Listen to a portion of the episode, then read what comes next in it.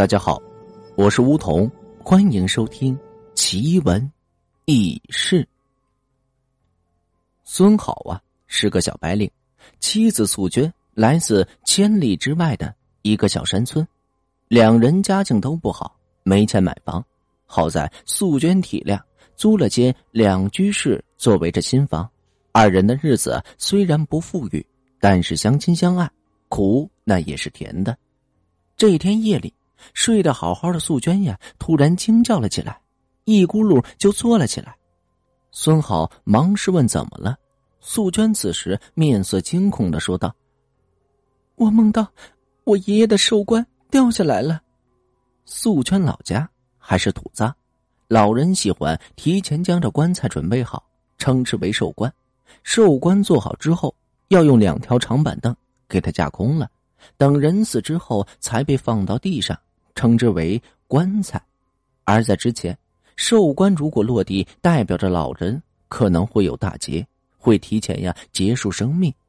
素娟的父母在她很小的时候就去世了，是爷爷一手啊将她抚养成人。当初租房的时候，他坚决要两居室，就是想接爷爷过来住一些时日。去年也确实啊将老爷子接过来住了一段时间。老头子生性很是乐观，跟着孙好啊也很聊得来。可住了一个星期之后，他实在呀受不了这城市的生活，就又回去了。你，你别自己吓自己，打个电话回去问问吧。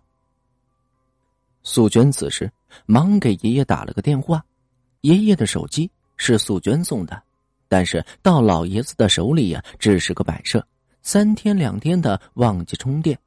果然。这电话没有打通，而且呀，此后的几天电话是一直没有打通。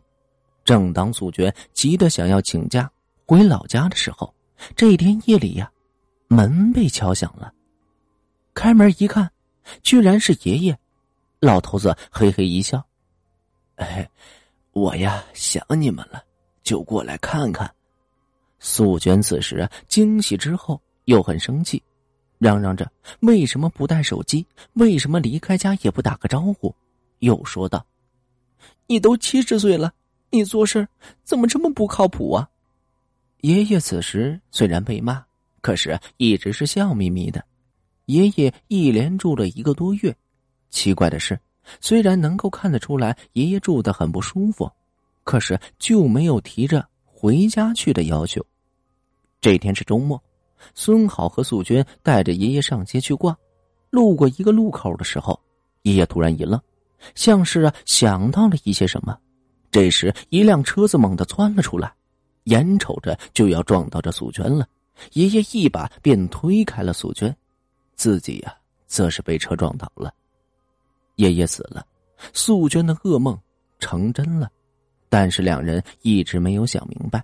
讨厌城市生活的爷爷为什么会突然跑到他们这里来住？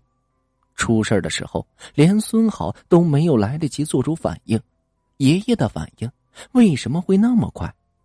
两人捧着爷爷的骨灰回到这村子里安葬。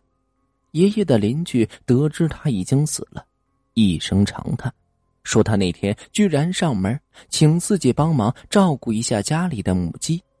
邻居。便问他这是要去哪里？